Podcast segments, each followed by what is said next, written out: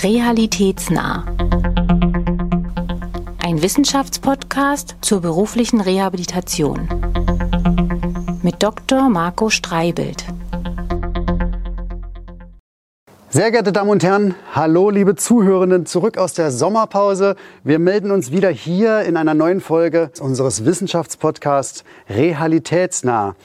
Der Podcast, der sich mit dem Forschungsschwerpunkt rund um die Weiterentwicklung der beruflichen Reha der deutschen Rentenversicherung beschäftigt. In jeder Folge stellen wir Ihnen ein Projekt aus diesem Forschungsschwerpunkt vor. Und auch heute haben wir wieder tolle Gäste, die uns ein spannendes Projekt mitgebracht haben mit dem interessanten Titel Saber, soziale Arbeit in der beruflichen Rehabilitation. Bei uns werden sein Nadja Scheiblich und Professor Dr. Thorsten Mayer. Aber dazu später mehr. Vorab in unserem Podcast sind bereits sechs Projekte vorgestellt worden. Drei werden wir noch präsentieren dürfen, davon ja eines heute. Aber bevor wir zu dem Projekt kommen, muss ich ja noch ein kleines Versprechen aus unserer Erkner-Folge einlösen, der Folge vor der Sommerpause. Da hatte ich ja schon angeteasert, dass wir ein neues Format für Sie haben. Dieses Versprechen möchte ich heute einlösen. Realitätsnah geht mit allen Projekten aus dem Forschungsschwerpunkt zur Weiterentwicklung der beruflichen Reha in den Livestream als Open Mic on Air. Sie haben die Möglichkeit, in festen Terminen in einem digitalen Kanal immer wieder ein neues Projekt und seine Ergebnisse präsentiert zu bekommen und die zu diskutieren. Wir laden Sie ein, die Forschenden auf dieser digitalen Bühne zu erleben und Ihre Nachfragen auch an die Forschenden zu stellen, auch gerne kritische Nachfragen. Im Oktober und November docken wir uns hierzu an, an ein bereits bekanntes Format, die sogenannte digitale Ringvorlesung des Rehabilitationswissenschaftlichen Verbundes Berlin, Brandenburg und Mitteldeutschland, kurz BBMD. Jetzt schon vielen Dank an die Kolleginnen und Kollegen. Wir starten mit zwei Überblicksthemen, bevor wir dann in die Projektergebnisse reingehen. Und eine dieser Wissenschaftlerinnen habe ich jetzt auch hier zu Gast. Herzlich willkommen, Frau Professorin Katja Nebe. Frau Nebe, Sie haben an der Martin-Luther-Universität Halle-Wittenberg den Lehrstuhl für bürgerliches Recht, Arbeitsrecht, Recht der sozialen Sicherung inne und halten für uns und für alle anderen am 18. Oktober diesen Jahres um 15 Uhr den ersten Vortrag im realitätsnah Livestream Open Mic. Frau Nebe, herzlich willkommen. Ich grüße Sie. Hallo und vielen Dank für die Gelegenheit, jetzt auf diesem Weg hier in Austausch zu treten. Worüber werden Sie sprechen im Oktober? Der Titel lautet Sozialrechtliche Perspektive des Bundesteilhabegesetzes auf Leistungen zur Teilhabe in Deutschland. Es soll vor allem darum gehen, dass wir nochmal einen Blick auf dieses Bundesteilhabegesetz werfen. Was steckt denn in diesem Gesetz, was 2016 verabschiedet worden ist? Was heißt das vor allem für die Teilhabe von Menschen mit Beeinträchtigung? Was haben wir inzwischen für Erkenntnisse gewonnen? Und ich bin Juristin, ich werde das aus einer sozialrechtlichen, aber auch arbeitsrechtlichen Perspektive näher erläutern. Das ist ja eine Husarenaufgabe, Frau Newe. Also das ganze BTHG ist ja, wenn man so will, weitaus komplex. Wir haben in Ansätzen das in einer unserer früheren Folgen erleben dürfen, nämlich in, diesem, in der Vorstellung des Projektes BTHG RB mit den Kolleginnen Lemke und Bethke aus Lübeck, mit denen Sie auch zusammenarbeiten in diesem Projekt. Und in dem Kontext sich ja schon mit dieser Schnittstelle aus Rehabilitation oder vor allem beruflicher Rehabilitation und auch BTHG äh, beschäftigen. Ist es nötig, einen Fokus zu setzen oder haben Sie schon Ideen, welche Schwerpunkte Sie da wählen würden? Ja, also ich habe mir den Podcast auch angehört und äh, es ist ja wunderbar dargestellt auch, was äh, Stella Lemke, Matthias Bethke da schon zu unserem Projekt jetzt oder äh, zu diesem Projekt der Rentenversicherungsträger erläutert haben. Mhm. Es wird äh, vor allem äh, darum gehen, dieses Bundesteilhabegesetz, was ja vor ein paar Jahren schon in Kraft getreten ist, nochmal genauer unter die Lupe zu nehmen mit dem, was wir heute wissen. Und das waren so ein paar Stichworte, mit denen der Gesetzgeber hier an den Start gegangen ist. Stichwort Personenzentrierung also Personenzentrierung in der Bedarfsfeststellung. Dazu gab es dann verbesserte Regeln. Das will ich nochmal versuchen zu erläutern, weil wir heute auch noch mehr darüber wissen, wie das funktioniert. Und Personenzentrierung in der Teilhabe, Leistungserbringung, das ist eine Mammutaufgabe. Das stellt sozusagen die Leistungserbringer vor große Herausforderungen. Ich werde ein bisschen was zu Durchlässigkeit und Zugänglichkeit des allgemeinen Arbeitsmarktes sagen, also zur äh, Durchlässigkeit, dass wir weniger Sonderarbeitswelten haben. Stichwort Werkstatt für behinderte Menschen. Da gibt's neue Teilhabeinstrumente, das Budget für Arbeit zum Beispiel. Da wissen wir inzwischen auch besser, woran es noch hakt. Und ich werde vor allem auch etwas dazu sagen, wie man die Erwerbsfähigkeit von Menschen noch besser stärken oder, wenn sie geschwächt ist, erhalten kann, wiedergewinnen kann. Da ist eigentlich gar nicht so viel Neues. Da geht es vor allem darum, dass Beratungsstrukturen verbessert werden, Netzwerkzusammenarbeit, Unterstützung, wie die Reha-Träger hier noch besser und vor allem präventiver agieren können. Das sind so die Stichworte. Wunderbar. Vielen Dank. Ja, wir freuen uns drauf. Ich frage Sie jetzt schon mal, im Oktober, wenn Sie bei uns im Open Mic sind, dürfen wir dann am Ende des Vortrags noch ein Spielchen mit Ihnen spielen? Immer gern. Ich, wir haben hier eine Professur in Halle der Mensch forscht in der Psychologie zu Verspieltheit.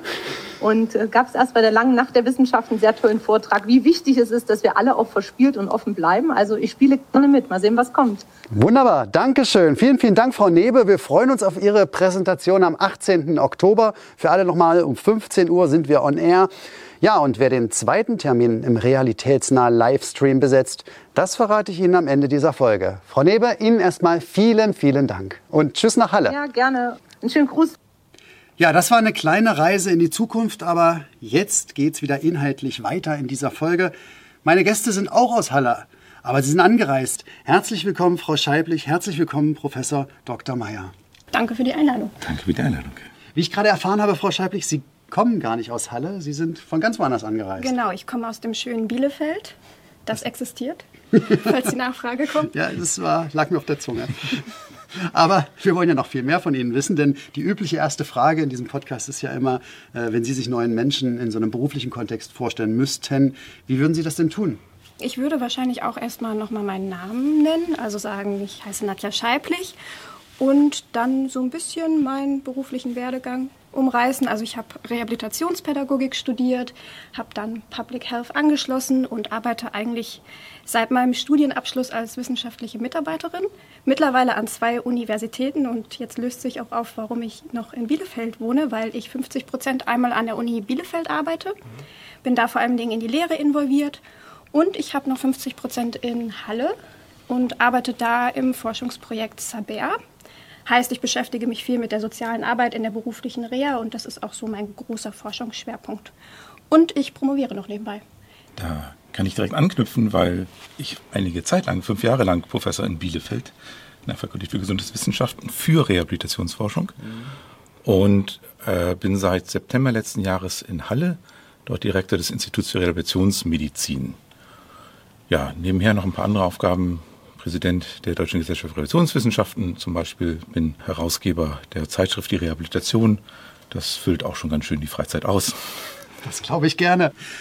Ja, über die DGRW, die Deutsche Gesellschaft für Rehabilitationswissenschaften, haben wir ja auch besonders viel zu tun, Herr Mayer. Wir sind ja da gemeinsam im Vorstand. Vielleicht für alle Zuhörenden, was ist das eigentlich für eine Gesellschaft? Was macht sie? Seit wann gibt es die? Die DGRW gibt es seit Anfang der 2000er Jahre. Die Rehabilitationswissenschaften in Deutschland sind ja noch relativ jung. Und es waren so in den 90er Jahren mit der Reha-Kommission, dass so die große Forschungsaktivitäten im Bereich der Rehabilitation erst in die Gänge kamen. Und als Reaktion darauf haben sich die verschiedenen Forscherinnen und Forscher zusammengetan, äh, die damals aktiv waren und haben eine Gesellschaft gegründet, die Deutsche Gesellschaft für Rehabilitationswissenschaften. Dadurch waren das zum einen relativ viele Mediziner, damals ja forschungsaktiv waren die Psychologinnen und Psychologinnen. Der Bezug zur Rentenversicherung war sehr stark da, weil die damals ein großer Förderer der Rehabilitationsforschung, sind sie weiterhin, waren und wie gesagt auch sind. Und das hat so, hat so die Arbeit erstmal geprägt. Und wenn ich ähm, das mal sozusagen von außen betrachte, dann ist die DGRW was schon was Besonderes, weil wenn ich international schaue, dann haben wir häufig Medizinerinnen und Mediziner, die sich für Rehabilitationsforschung einsetzen, gerade im Bereich Kontext der medizinischen Rehabilitation. Und wir haben eben das Besondere, dass wir eine äh, Gesellschaft haben, die interdisziplinär die Rehabilitationswissenschaften betrachtet und deswegen auch aus einer, gerade so die eben, die eben der, der interdisziplinären Zusammenarbeit hier eine große Rolle spielt und eben nicht medizinlastig ist, sondern eben die verschiedenen Berufsgruppen zusammenführt. Mhm. Das ist sozusagen das Pendant zu diesem ganzheitlichen Begriff der Reptation, wie wir ihn ja auch in den letzten Folgen des Podcasts auch immer wieder thematisiert haben. Definitiv. Und wir erweitern uns auch gedanklich. Also früher war es tatsächlich primär medizinische Rehabilitation, dann kam die berufliche Rehabilitation auch dazu, auch abgebildet in einer Arbeitsgruppe Reha und Arbeit. Und wir bewegen uns auch in Richtung soziale Rehabilitation. Insofern versuchen wir den, das Spektrum, was wir in Deutschland in Rehabilitation bezeichnen, eben auch abzubilden. Mhm. Vielen Dank. Kurz zurück zum Projekt, um das es ja heute gehen soll. Von der Zusammenarbeit, von der interdisziplinären, kommen wir zur sozialen Arbeit und eurem Projekt. Äh, das Projekt heißt Zaber, soziale Arbeit in der beruflichen Rehabilitation. Vielleicht auch kurz nochmal zum Kürzel und auch insgesamt zum Projekt. Worum geht es denn dabei? Was such, untersucht ihr da? Mm, ja, der Titel verrät ja schon ein bisschen, worum es in unserem Projekt geht. Ich würde mich aber, glaube ich, noch mal anders annähern wollen. Mhm. Wir haben im Vorfeld, also vor allem bei der Antragstellung, natürlich auch eine umfangreiche Literaturrecherche gemacht und relativ schnell festgestellt, dass soziale Bedarfslagen, die zu Rehabilitierende haben können, die eine berufliche Reha-Maßnahme machen, dass die eine Bedeutung spielen können für einmal, dass die Reha-Maßnahme erfolgreich abgeschlossen wird, aber auch für den Return to Work mhm. dann im Anschluss.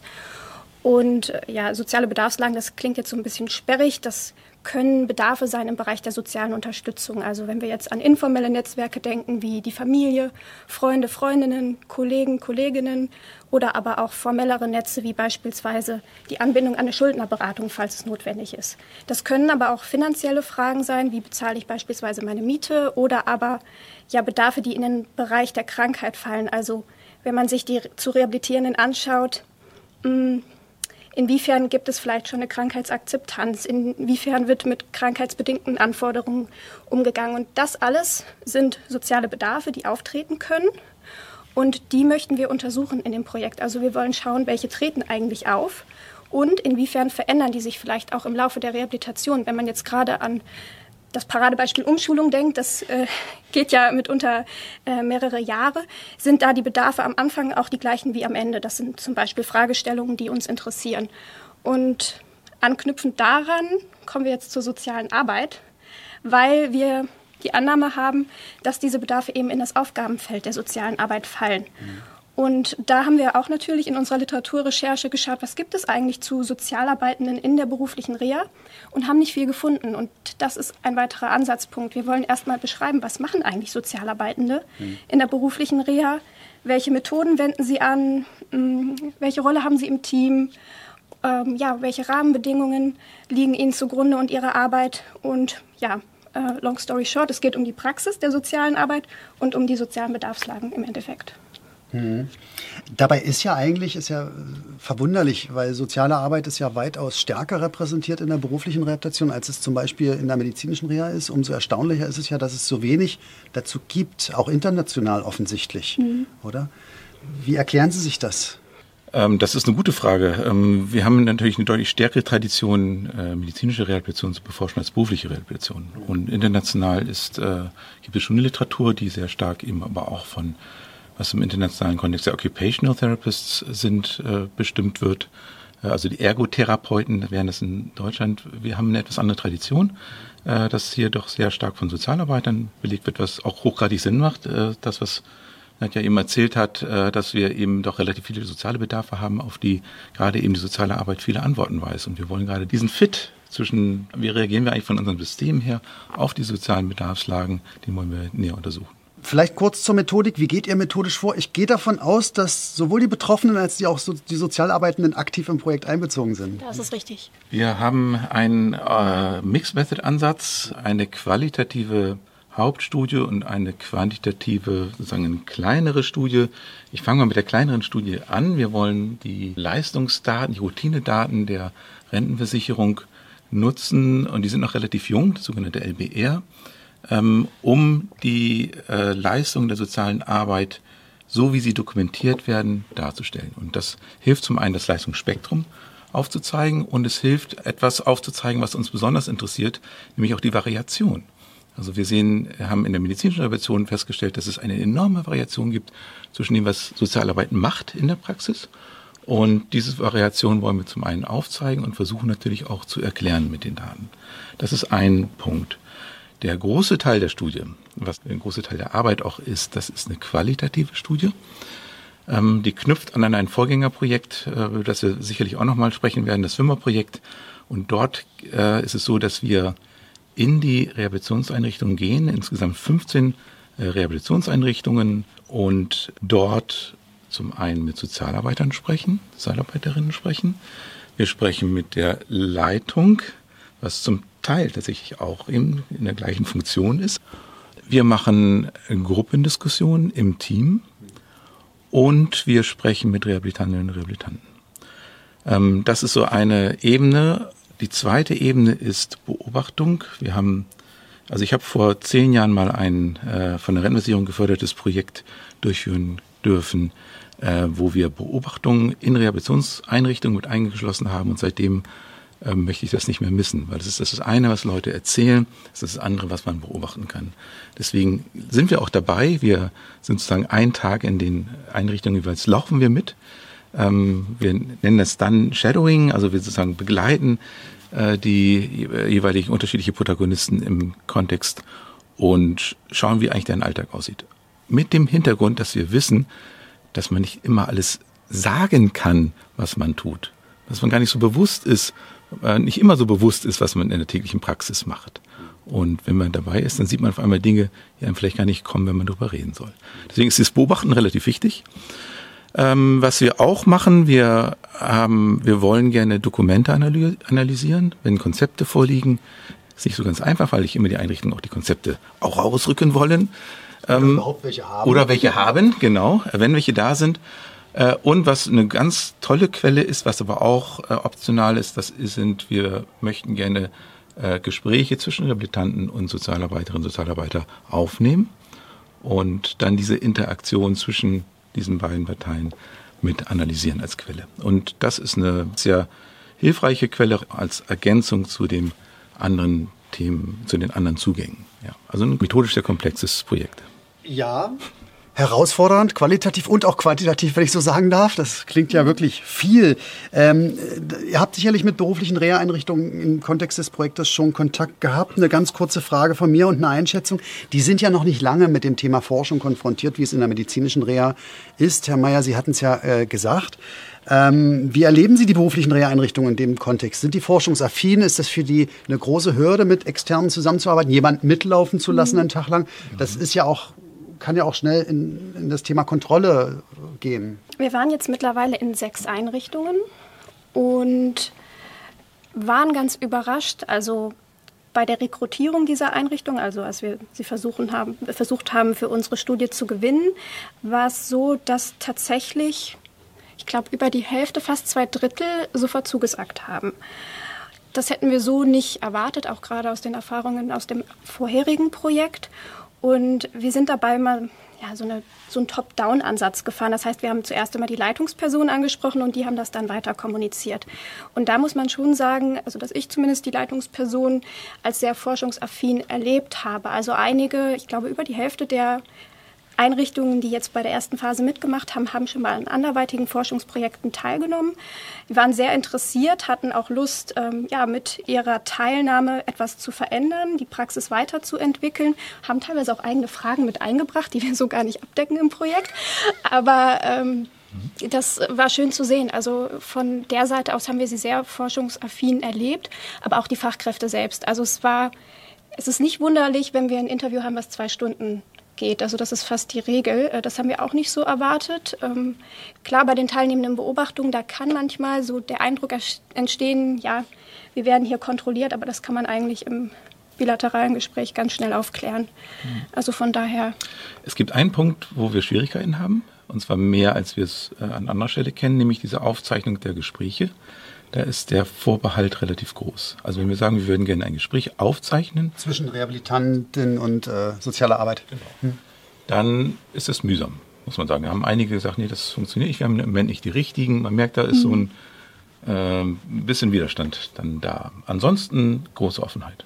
Das Projekt Zaber ist ein Projekt aus unserem Forschungsschwerpunkt, welches sich in diesen Cluster zur Forschung zur sozialen Arbeit in der beruflichen Reha einordnet. Da haben wir einmal Nekubere, was wir schon hier gehört haben, in dem es eher um Netzwerke, Kooperationen geht. Oder auch ANSAP von der Frau Tophofen, was Aufgaben und Nutzen sozialer Arbeit in Fokus nimmt, eher in Richtung auch dem Nutzen, in, was die Implementierung in Aus- und Fortbildung der Sozialarbeitenden äh, betrifft. Das Projekt oder dem Projekt Saber, übersetzt aus dem lateinischen Wissen, war die Studie Swimmer vorangestellt, die sich ja intensiv mit der sozialen Arbeit in der medizinischen Rehabilitation beschäftigt. Was aus diesem Projekt, Frau Scheiblich, können wir denn jetzt rübernehmen in das Projekt Saber? Naja, ich sag mal so, wir haben ja für Swimmer, wir hatten auch einen ähnlichen Ansatz und wollten dort auch erstmal die Praxis beschreiben und haben da dann eine Programmtheorie entwickelt. Also wir haben geschaut, wie kann eigentlich soziale Arbeit in der medizinischen Rehabilitation wie wirken. Mhm. Und ähm, haben natürlich im Rahmen der Auswertung auch ähm, beispielsweise Arbeitsformen von sozialer Arbeit identifiziert. Und da könnte man denken, man kann es vielleicht auch auf die soziale Arbeit in der beruflichen Rehabilitation übertragen. Aber so weit sind wir noch nicht. Deswegen, das ist erstmal nur eine Hypothese. Das Wissen nehmen wir mit. Und wenn wir dann in die Auswertung gehen, haben wir immer auch noch gleich einen Vergleich, was ganz schön ist aus der medizinischen Reha und können da dann nochmal durch den Kontrast hoffentlich tiefergehende Aussagen treffen, was die soziale Arbeit eigentlich in der beruflichen Reha macht. Ja, wir kommen sozusagen von der medizinischen Reha, von der mhm. Sozialarbeit der medizinischen Reha. Wir beschäftigen uns seit zehn Jahren mit dem Thema, also sind da relativ äh, gut eingetaucht in das Themenfeld ähm, und äh, wir haben natürlich dann auch Hypothesen, äh, die dahin gehen, wie weit können wir, sehen wir ähnliche Konfliktlagen, ähnliche Problemstellungen äh, auch in der beruflichen Reha. Zum Beispiel äh, ein äh, Ansatz ist, über Mandate zu gehen. Also es gibt in der sozialen Arbeit die äh, Idee, dass, es, dass man eben mit verschiedenen Mandaten seine Arbeit leistet. Das heißt, ich habe zum Beispiel ein das Mandat gegenüber dem Patienten, äh, der Patientin. Das heißt, eine Patientenorientierung. Das heißt, ich tue alles für den Patienten, also eher so eine klinische Perspektive. Wir wissen aber natürlich, wie bei Ärztinnen und Ärzten in der Reha auch, man hat einen, gesellschaftlichen Auftrag. Das heißt, es gibt auch ein gesellschaftliches Mandat, das man ja erfüllen soll. Zurück in die Arbeit zum Beispiel. Ein gesellschaftliches Mandat. Und es kommt natürlich in Situationen, da bricht das, da steht das in Konflikt miteinander. Dann gibt es noch ein professionelles Mandat. Das heißt, das, was bringe ich eigentlich als Sozialarbeitende, als Profession mit, mit meinen eigenen Werten und Vorstellungen? Und die Frage ist, wie gehen die Sozialarbeitenden mit diesen unterschiedlichen Mandaten eigentlich dann in der Praxis um? Wie werden Konflikte eben auch gelöst äh, in, der, in der Praxis? Und wir nutzen eben diese Mandate auch als einen Erklärungsrahmen dafür.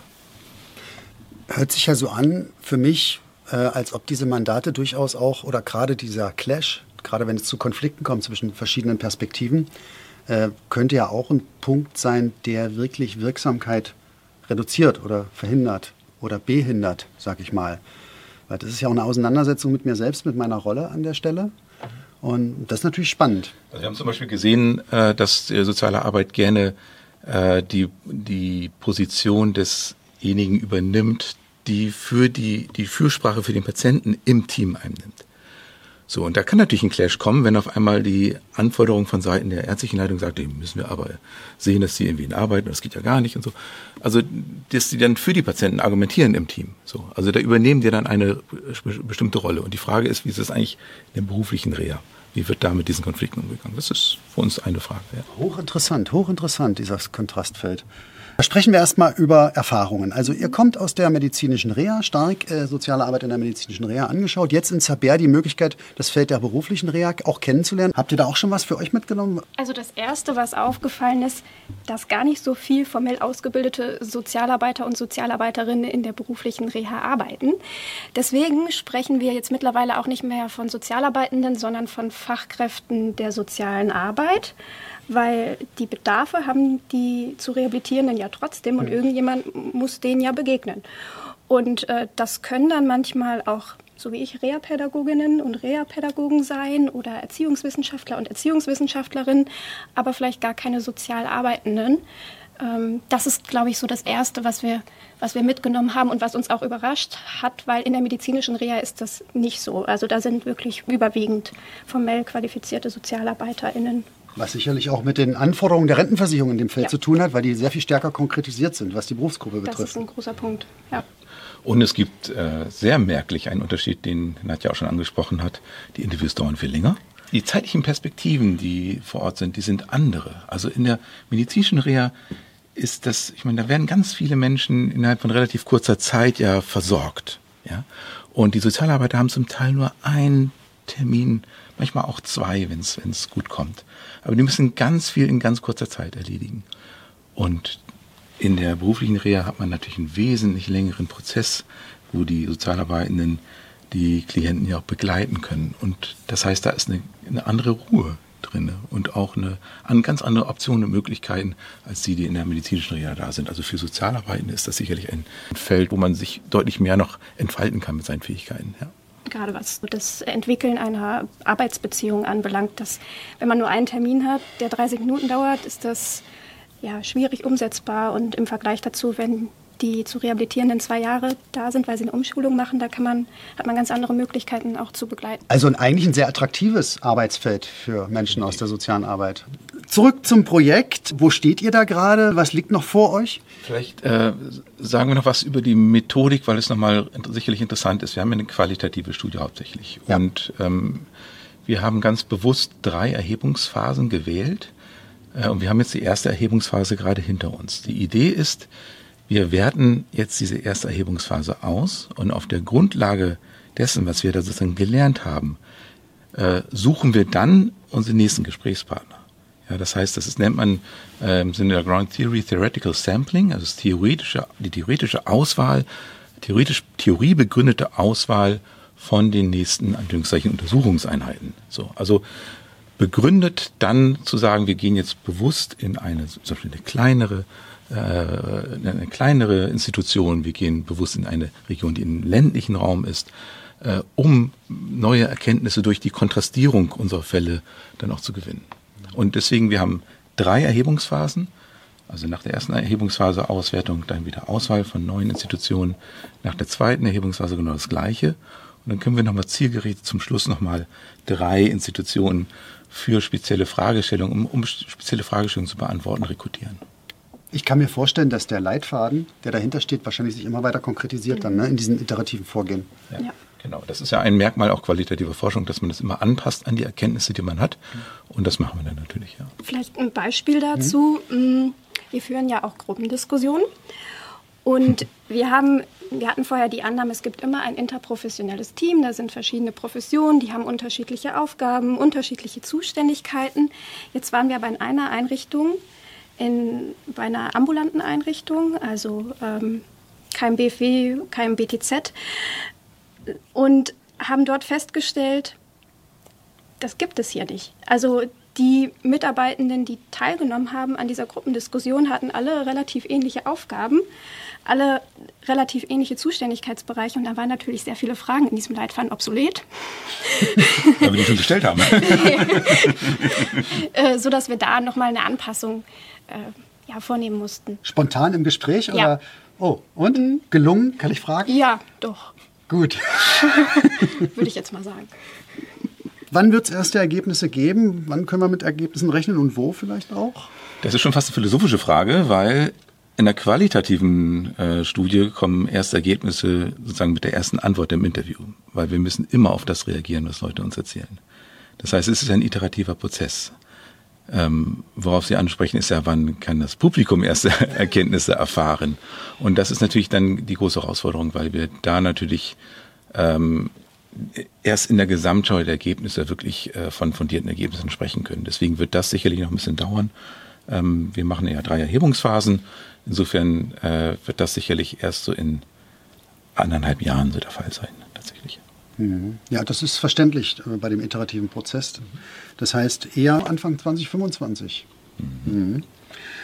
Ja, und meine typische Frage, die ich auch einstelle, eine ganz egoistische Frage, ne? wenn jemand irgendwann im Jahre 2026 zu mir kommt und sagt, Herr Streibet, was hat denn das Projekt Zabier jetzt eigentlich für einen Beitrag geleistet für die Weiterentwicklung der beruflichen Reha? Was antworte ich ihm oder ihr? Das ist ganz einfach, weil wir haben nämlich als im letzten Arbeitspaket äh, ein, ein Produkt, was wir äh, entwickeln wollen, nämlich Handlungsempfehlungen.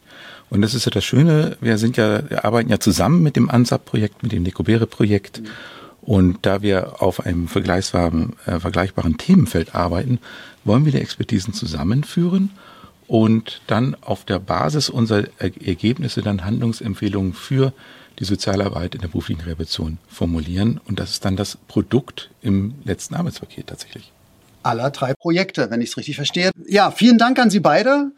Ich denke, wir haben eine ganze Menge darüber erfahren jetzt, über das Projekt erfahren. Wir freuen uns drauf, wir freuen uns auf die Ergebnisse, auf die Handlungsempfehlungen und wünschen natürlich für das weitere Projekt viel, viel Glück. Danke. Dankeschön. Ja, und äh, Herr Mayer, Sie erleben wir ja im realitätsnahen Kontext nochmal in einer ganz anderen Rolle bald. Nämlich, das darf ich jetzt auflösen, äh, am 29. November ab 15 Uhr in unserem neuen Format Open Mic. Frau Professorin Nebe hat uns eingangs schon verraten, worauf wir uns bei ihr freuen dürfen, worauf sie das Publikum bei ihr freuen darf. Worüber werden Sie denn sprechen? Ja, das äh, Besondere an dem Vortrag ist, dass äh, wir über Forschung äh, und Rangehensweisen von Forschung sprechen, ähm, die sich letztendlich besser an den Gegenstand anlehnt, also gegenstandsangemessen ist. Und wenn wir an die berufliche Rehabilitation zum Beispiel denken, dann sind es eben nicht einzelne Maßnahmen, die wir untersuchen, sondern es sind Maßnahmenpakete und es sind auch noch Maßnahmenpakete, die sich aneinander anschließen. Und die große Herausforderung, die wir in der Forschung haben, in der Versorgungsforschung, ist die zum einen diese unterschiedlichen Maßnahmen zusammenzudenken und zu sagen, was bedeuten denn gerade die Kombination dieser Maßnahmen für den Erfolg dieser Maßnahme. Das ist methodisch anspruchsvoll, weil man da unterschiedliche Daten zusammenführen muss. Und ja, da wird es darum gehen, wie kann man denn überhaupt diese ähm, Versorgungswege und was sie denn eigentlich dann bedeuten äh, für den Erfolg einer Maßnahme rekonstruieren. Wir analysieren zum Beispiel im Moment Interviews mit Patienten, Patientinnen oder Betroffene, Betroffene, um solche Versorgungswege auch zu rekonstruieren, um zu sehen, welche Bedeutung haben denn bestimmte Elemente der Rehabilitation in diesem ganzen Versorgungsweg eigentlich gehabt. Und darüber wird es gehen, welche Methoden wählen wir eigentlich in der Versorgungsforschung, welche, was für Alternativen haben wir denn zu so einer medizinisch orientierten Forschung. Ja, komplexe Intervention, das war ja auch das Hauptschwerpunktthema bei uns in Erkner, aus einer anderen Perspektive. Wie kann man methodisch überhaupt Wirksamkeit solcher Strategien, individueller Strategien nachweisen? Mhm. Und wenn das Feld komplexer wird, dann müssen auch die Methoden komplexer werden. Ich bin gespannt. Aber jetzt zum Schluss möchte ich natürlich mit Ihnen beiden noch ein kleines Spielchen spielen. Einverstanden? Spiel ist gut. gut, los geht's. Entweder oder. Entscheiden Sie sich jetzt. Gut, also entweder Berge oder Meer? Beide schön, aber ich würde mich für die Berge entscheiden. Einfach weil ich lieber wandere, als dass ich schwimme. Und äh, auch besser entspannen kann in den Bergen beim Wandern. Das kann ich bestätigen, der weite Blick. Ja. Hängt davon ab, welche Bedürfnisse ich habe. Wenn ich Bewegung haben möchte, gehe ich in die Berge, Mountainbiken, wandern. Wenn ich meine Ruhe haben möchte, gehe ich ins Meer. Meer gucken. Okay, dann Popcorn, süß oder salzig? Und welchen Film dazu? Also süß geht gar nicht. Also salzig muss Popcorn sein. Auf jeden Fall süß. Ich finde salzig geht gar nicht. das kann, da bin ich ganz bei Frau Scheiblich. Ich wusste bis vor ein paar Jahren gar nicht, dass es das äh, in salziger Form gibt. Aber welchen Film würden Sie denn schauen? Im Kino? Zum Popcorn. Ich glaube, im Kino würde ich Once Upon a Time in Hollywood von Tarantino nochmal schauen gutes Szenenbild, das kommt gut zur Geltung auf großer Leinwand. Das stimmt. Ja. Ich habe gerade äh, vor kurzem gesehen The Whale, der Wahl. Ein großartiger Film, eigentlich ein Kammerspiel von einem völlig übergewichtigen Dozenten, der sozusagen Online-Unterricht macht mit seinen, mit seinen Studierenden und wo man fragt, wie kann dieser Mann so dick sein? Äh, und es löst sich alles auf. Das ist sehr ein Würde, sehr großer, würdevoller Film, äh, großes Kino. Comedy oder Drama? Ganz klar Drama. Ich glaube, wenn, wenn, ich wieder einen Film mir aussuchen müsste, wäre es The Green Mile. Oh, Drama, auch völlig klar. Ich gehe nicht, gehe nicht wegen des, der leichten Unterhaltung ins Kino, sondern um was Neues zu lernen. Vielen, vielen Dank für das interessante Gespräch. Ja, sehr geehrte Damen und Herren, ein neues Projekt im Realitätsnah Podcast ist vorgestellt. Wir freuen uns auf die nächste Ausgabe. Hören Sie uns gern wieder. Merken Sie sich vor allem die Termine vor für unseren Livestream, für unser Open Mic am 18. Oktober mit Frau Professorin Nebe, am 29. November mit Herrn Professor Meyer. Spannende Themen. Die E-Mail-Adresse zur Anmeldung finden Sie in unseren Show Notes. Bitte schauen Sie rein. Auf Wiederhören. Bis zum nächsten Mal.